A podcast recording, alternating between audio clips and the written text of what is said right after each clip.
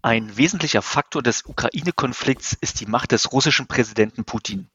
Wir sind deine Podcast-Gastgeber Günter Mohr, Bernd Taglieber und ich, Steffen Räbricht. Und wir starten mit der Frage in die Runde. Wie konnte es eigentlich zu dieser Entgrenzung des russischen Präsidenten kommen? Ja, da würde ich gerne mal zwei, drei Sätze dazu sagen. Also mir ist dieses, äh, dieser Begriff der Entgrenzung nach äh, reichlich Nachdenken irgendwann eingefallen. Da war früher mal etwas populärer. Mittlerweile ist er vielleicht etwas, äh, wirkt er etwas sperrig. Ähm, aber für mich ist es tatsächlich eine sehr, sehr spannende und zentrale Fragestellung. Wie kann das passieren, dass so ein einzelner Mensch äh, seine Minister sozusagen lächerlich macht, vorführt an einem Tisch sitzt, der 20 Meter oder noch länger ist.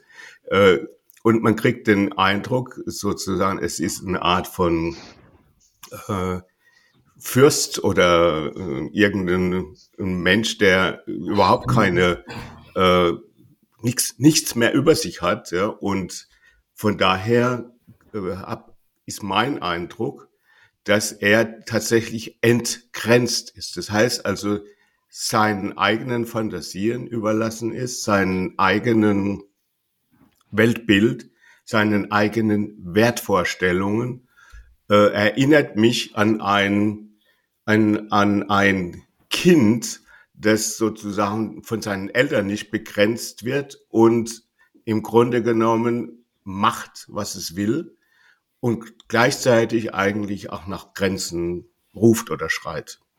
Also was ich verstanden habe, ist, dass du diese, also den Begriff Entgrenzung diese Situation beschreibst, dass er, dass der, dass der Putin keine Grenzen mehr von irgendwem bekommt und ähm, und deine Hypothese ist, dass er jetzt nach Grenzen schreit und dass dann vielleicht die, die EU oder die NATO übernehmen sollte in Form von Sanktionen?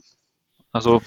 Das geht, in geht so ziemlich in die Richtung, was ich mir da vorstelle. Also ich glaube, dass Autokraten, dass die kein internes Gegenüber mehr auf Augenhöhe haben.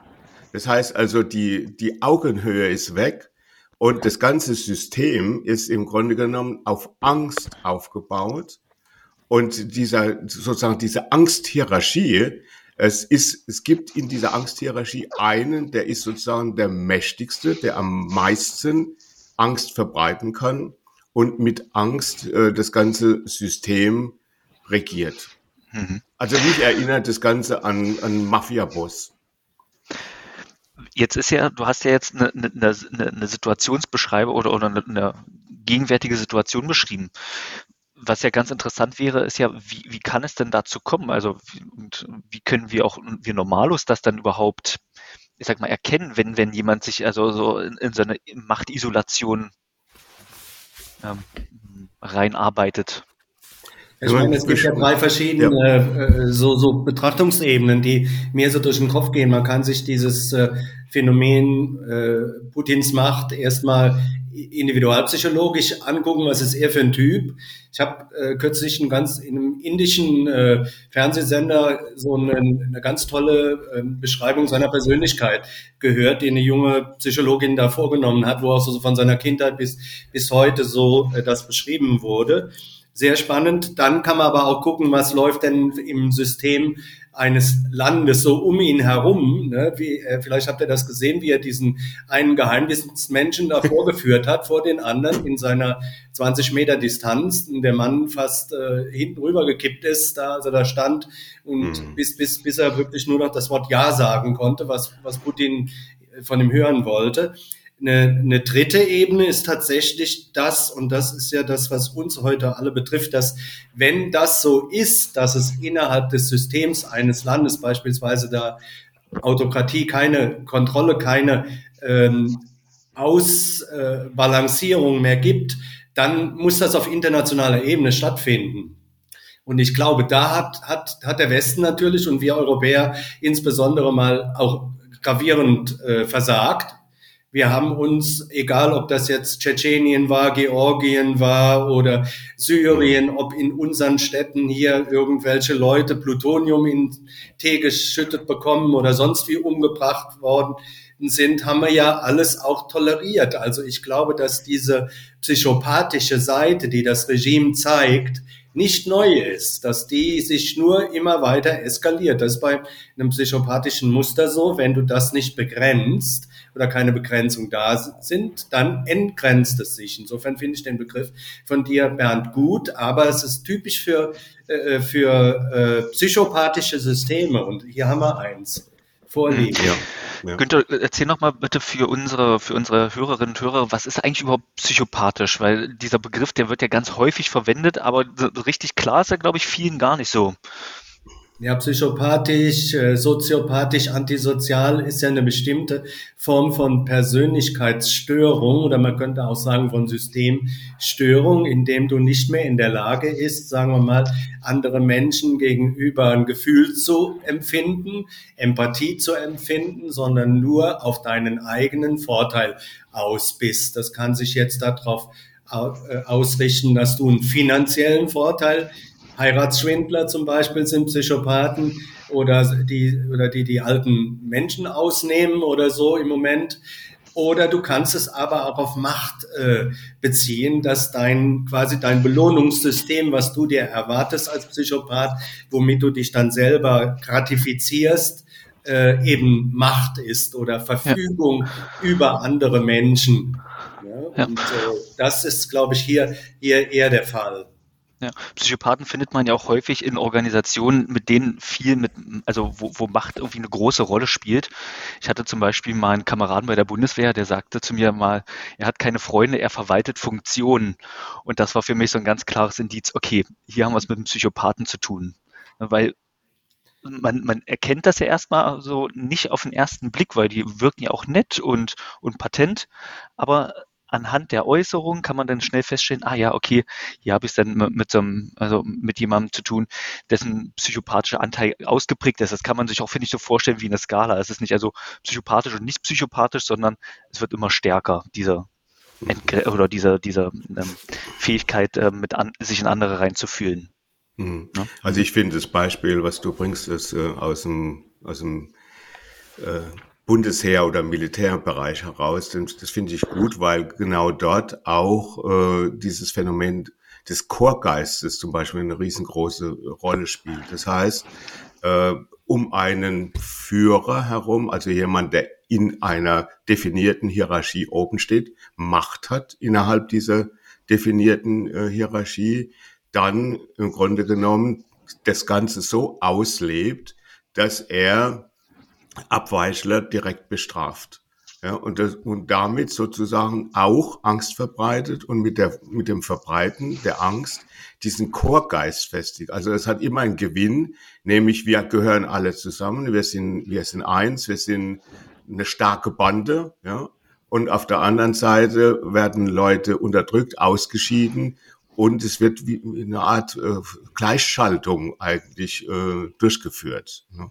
Und diese Phänomene, ne, die äh, politischen Phänomene, die sehen wir äh, im Grunde genommen, in, die, die können wir auch systemisch betrachten, äh, zumindestens aber auch äh, gruppendynamisch. Ne? Also auf jeden Fall diese gruppendynamischen Aspekte, äh, die sind in, in vielen äh, Bereichen unserer Gesellschaft äh, zu finden. Ich würde noch mal ganz kurz zurückzukommen auf das Thema Psychopath, also sprich die individualpsychologische mhm. Ebene. Was, was ich so beobachtet habe, ist, dass Psychopathen die so die Neigung von Menschen ausnutzen, dass die meisten Menschen eigentlich keine Konflikte haben wollen und, und ähm, anerkannt und zugehörig sein wollen. Und mit diesen, mit diesen, mit dieser Tendenz, die viele Menschen haben, die, die wird schamlos ausgenutzt. Und das, das verschafft dann Vorteile, so dass, dann, dass man so sagen könnte, ja, der geht über Leichen zum Beispiel oder die. Ne? Das ist, das ist so das, was ich beobachte oder beobachtet habe. Ja, also stimme ich ganz zu. Das Zugehörigkeitsgefühl oder der, der Druck, irgendwo dazu zu gehören.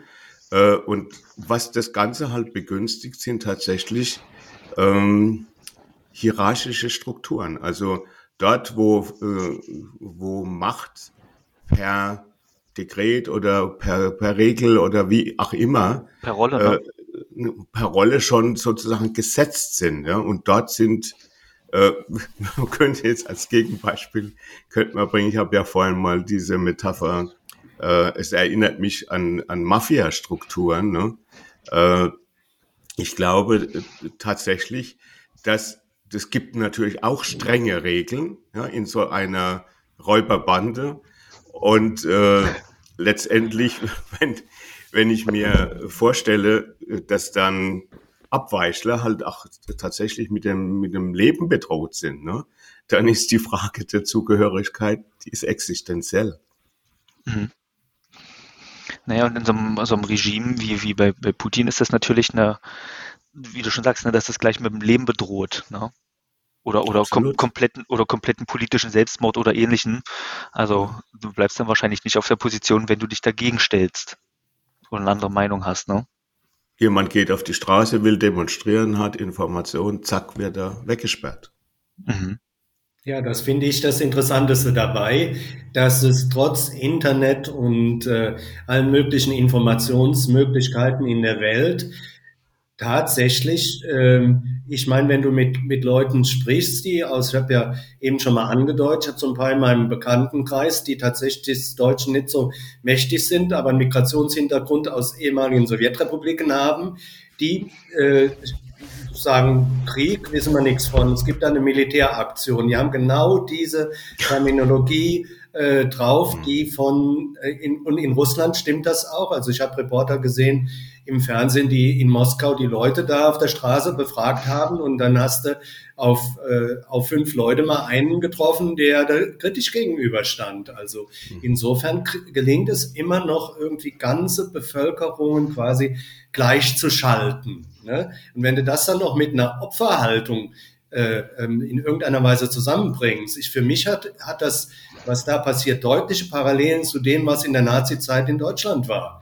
Ne? Also da haben wir auch diese, Opfergeschichte gehabt, wir sind das Opfer der anderen und äh, wir müssen uns retten und wir haben das Recht und so. Und der Einmarsch in Österreich damals war ja ähnlich wie der jetzt in der Ukraine, nur hat der Putin sich total vertan, dass der gedacht hat. Und ich glaube, das ist, das finde ich das Interessanteste dabei, ob der wirklich sein eigenes Denken, seine eigene Propaganda geglaubt hat, dass der geglaubt hat, die fahren dahin, kommen dahin und das hat er ja seinen Soldaten auch erzählt, wie man von diesen gefangenen Soldaten weiß.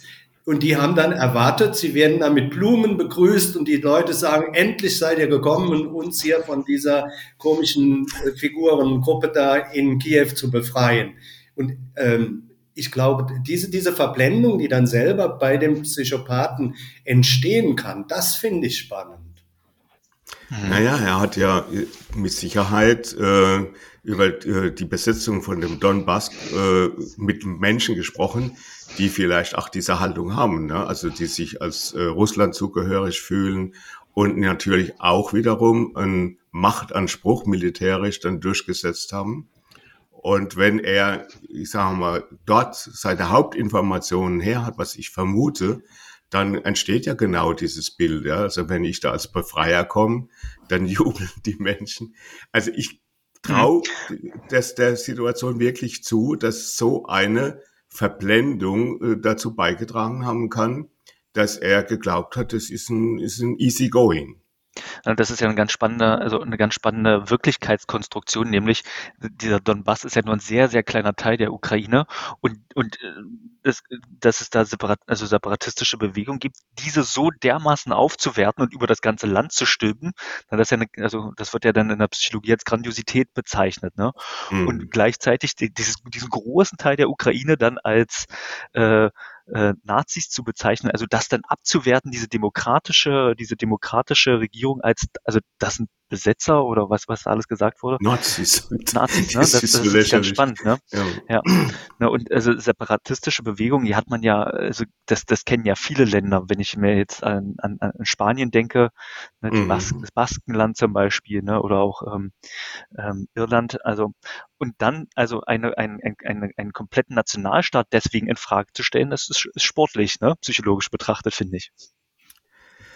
Ja, wir haben ja, ich sag mal, wir sind so ein bisschen von der individualpsychologischen Seite her eingestiegen und ich habe äh, in meinem Eingangsstatement habe ich so diesen Begriff, den du jetzt auch nochmal verwendet hast, Grandiosität verwendet. Also ich habe tatsächlich die Idee, dass Menschen, ja, die in, in, einer, in einer Machtblase sich bewegen äh, und immer weniger äh, Menschen haben, die ihnen auf Augenhöhe eine andere Wirklichkeit vermitteln, dass die immer mehr abdriften in diese, in diese grandiose Kindheitsphase, wo sie im Grunde genommen einerseits Allmachtsfantasien haben und auf der anderen Seite aber auch sozusagen unrealistische Ängste, also grandiose, unrealistische Ängste.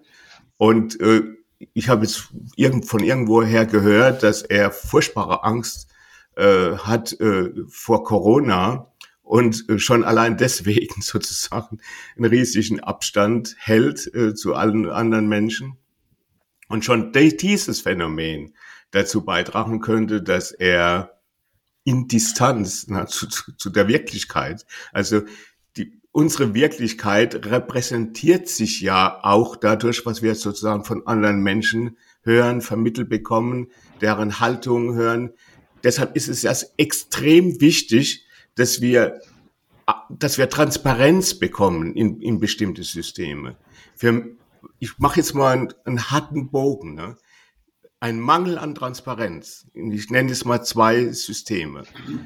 Kirche einerseits und große, äh, die internationalen Sportverbände, Fußballverbände und so weiter andererseits, die eine eigene Gerichtsbarkeit entwickelt haben und so weiter. Also wo bestimmte Regularien und, und Mechanismen sozusagen der Transparenz und der Begrenzung nicht mehr funktionieren und dann sozusagen Sonderdynamiken entstehen. Das, das halte ich so für einen ganz wichtigen Lernimpuls für uns, wo wir sagen müssen, Vorsicht, ja, äh, wir brauchen Transparenz und wir brauchen Regularien. Hm.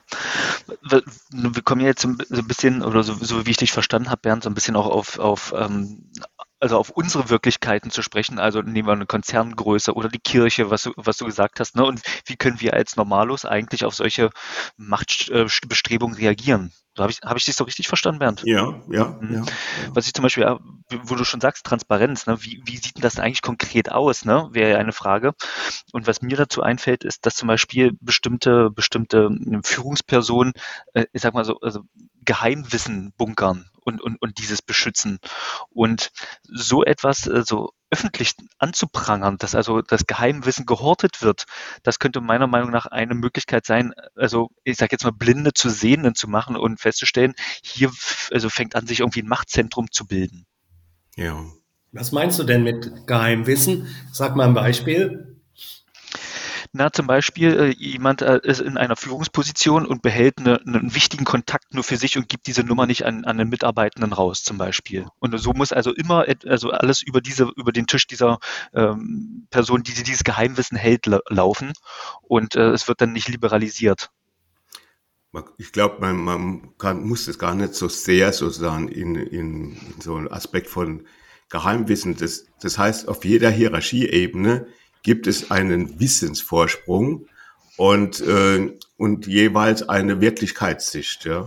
Mhm. Und äh, dieser Wissensvorsprung, das, das ist ja eines unserer Themen jetzt als Berater in, in agilen Prozessen, dass die sozusagen die, die Handlung von einem von, äh, von einer autonomen äh, von einem autonomen Team natürlich dieses Wissen und die Transparenz braucht. Was sind die politischen Gefährdungen? Was sind die wirtschaftlichen Gefährdungen des Unternehmens? Das heißt also, wenn man wirklich autonom handeln will, braucht man ein umfassendes Wissen. Man braucht Transparenz. Ja, genau. Und diese einzufordern kann, kann ein Schritt sein. Und das vielleicht auch dann tatsächlich, wenn es möglich ist, sogar beim nächsthöheren Vorgesetzten mal als ganz konkrete Maßnahme in einem Unternehmen zum Beispiel. Mhm. Ich will noch was sagen zur Transparenz. Es braucht auch eine, eine vertikale Transparenz. Hier hört es so an, dass die Informationen, die jetzt da sind, wenn man den Konflikt zwischen der Ukraine und Russland im Moment anschaut, da darf man zwei Dinge nicht vergessen, dass es unter Stalin zwei ganz schlimme Hungersnöte gab, die der Stalin politisch über die Ukraine ausgekippt hat. Ukraine als ein unheimlich fruchtbares und äh, Getreide exportierendes Land ist in den 30er Jahren und dann nochmal 1945, 46, 47 von Stalin quasi ausgeplündert worden. Ja. Äh, so ein bisschen als eine Strafe für angebliche Zusammenarbeit mit den Nazis. Und das hat diese Seele, wenn es sowas gibt, der Ukraine auch sehr geprägt. Also von wegen gibt in der Ukraine sicherlich viele Leute, die russischstämmig sind und die auch vielleicht auch Sympathien hatten für Russland. Aber wenn es jetzt auf, aufs Ganze geht, ne, dann sind diese alten Wunden, diese Sachen sind auch wieder transparent, so nach dem Motto, was macht dieses, dieser Brudervolk da neben uns eigentlich mit uns? Und das, glaube ich, ist auch eine Geschichte, die der Putin überhaupt nicht drauf hat. Der soll sich ja die letzten Jahre nur äh, überhaupt nicht mehr mit so Alltagspolitik, sondern vor allem mit Historie beschäftigt genau. haben, so das große russische Zarenreich und so weiter und so fort. Das ist natürlich alles jetzt nicht kein, kein fundiertes Wissen von mir, aber äh, was man doch berichtet bekommt. Sowas finde ich interessant und ich glaube, dass da äh, viel zu erklären ist. Und wenn wir jetzt in der Gesellschaft,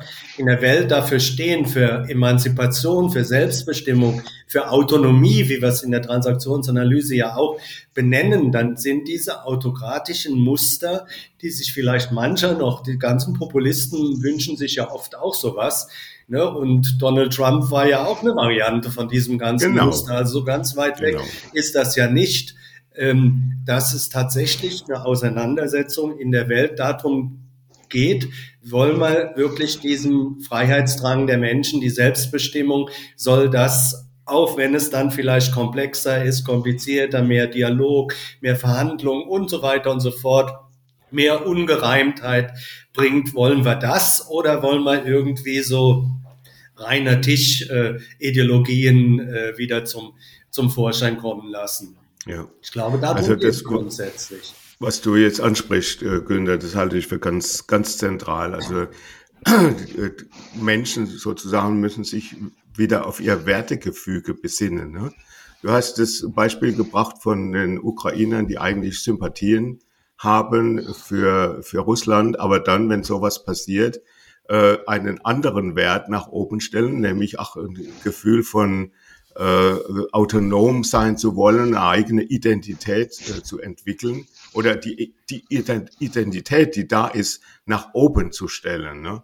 Und ich glaube, dass diese, dieses, sagen wir mal, Wertegefüge, dass das extrem sich verändert. Und das haben wir ja jetzt genau erlebt, ja, auch im politischen Feld, dass urplötzlich Werte sozusagen, die 30 Jahre Gültigkeit hatten, äh, umgewertet wurden und dann äh, tatsächlich Neubewertungen ins Spiel gekommen sind.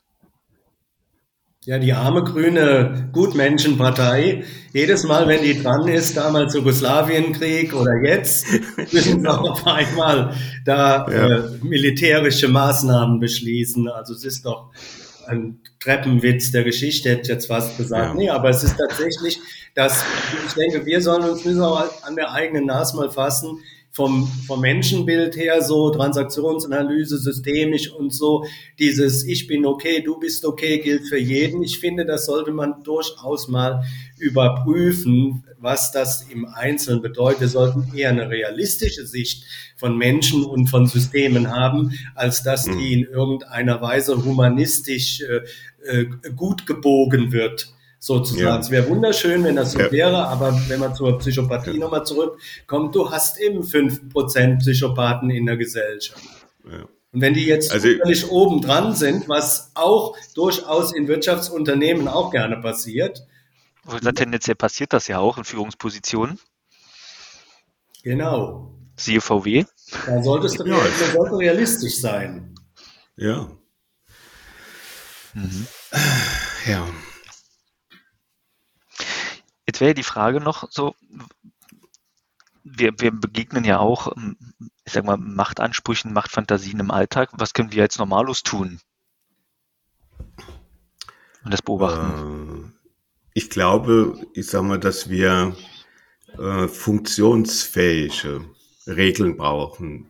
und Funktionen auch überprüfen müssen auf ihre Wirksamkeit. Also das wäre jetzt für mich so eine, eine Wertefrage, die sich möglicherweise, die möglicherweise eine Umwertung braucht. Also es gibt ja jetzt viele äh, Menschen im Politikbereich und in, in den Medien, äh, in Talkshows wird sehr viel drüber geredet, dass wir möglicherweise in so einer äh, Friedenswolke die ja ach, äh, einfach Wirklichkeit wurde. Ne? Ich, ach, ich gehöre, obwohl ich schon im Alter so weit fortgesprungen bin, zu der Generation, die eigentlich, sagen wir, in Europa, ja, außer jetzt äh, in Ex-Jugoslawien und in den äh, Ländern dort, äh, eigentlich keinen Krieg mehr erlebt haben und natürlich auch bei den großen Friedensdemonstrationen damals in Bonn äh, dabei war und wenn ich das mir heute betrachte, dann denke ich, okay,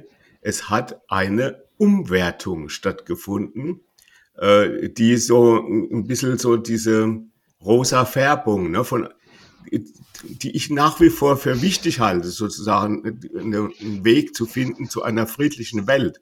Aber zu einer friedlichen Welt gehört auch ein, ein Ordnungssystem, das funktioniert. Ich mache jetzt mal ein Beispiel, was mir jetzt äh, gestern aufgefallen ist. Es gibt äh, jetzt im Bereich der, äh, der äh, Datensicherheit, ja, äh, gibt es äh, strenge Regularien.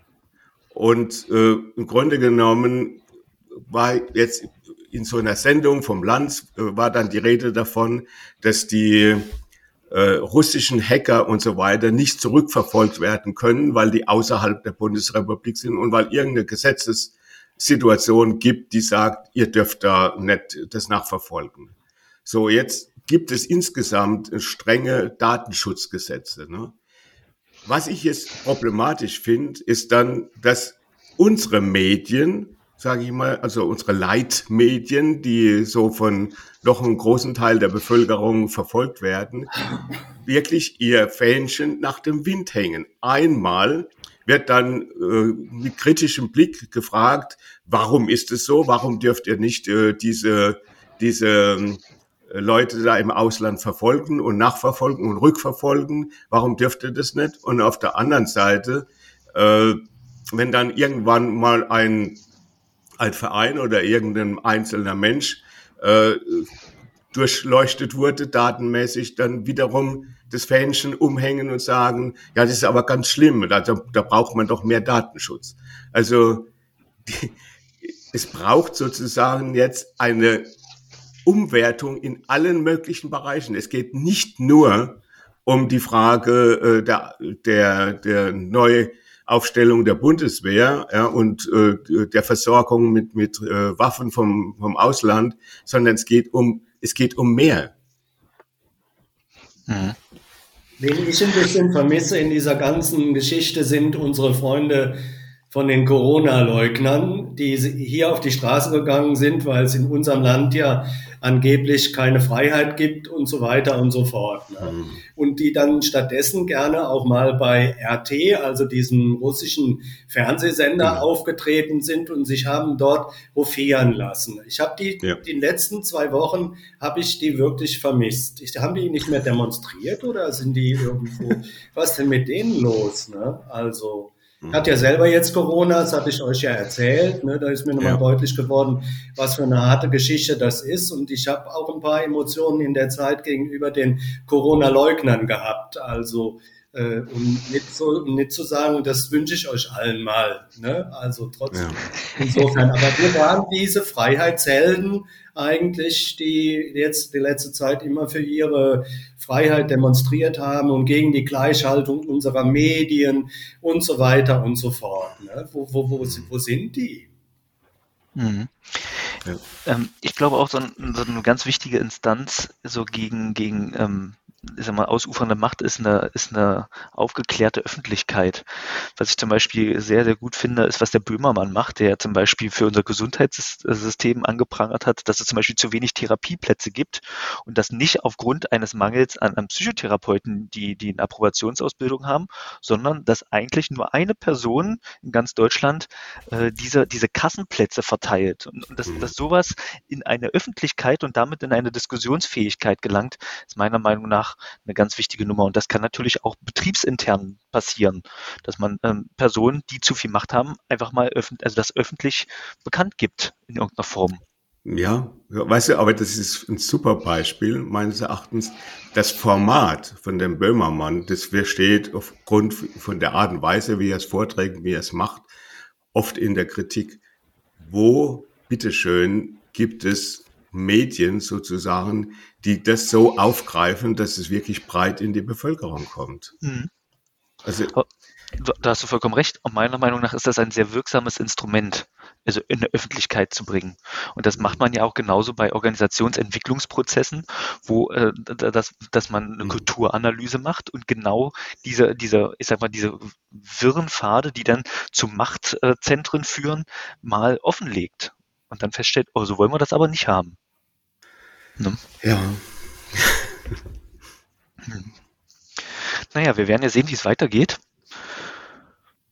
Dann würde ich sagen, habt, habt ihr ja, noch was? Ansonsten? Ja, ich habe ich hab noch einen, Hast einen, einen, Feuer mal raus. einen Aspekt, den ich wichtig finde. Äh, also ich, das Stichwort ist soziale Kontrolle. Ne? Das heißt also, äh, wir haben diese, diese Grund, äh, Grundverschiedenheit zwischen dörflichen Kommunen und Städten, ja. Und in dörflichen Kommunen ist die soziale Kontrolle, also das heißt, der Nachbar kriegt mit, was da passiert, der kennt, er hat schon ein Schwätzchen gehalten, es gab Einladungen und so weiter. Es, es gibt Bindung, Verbindung zu Menschen. Ne?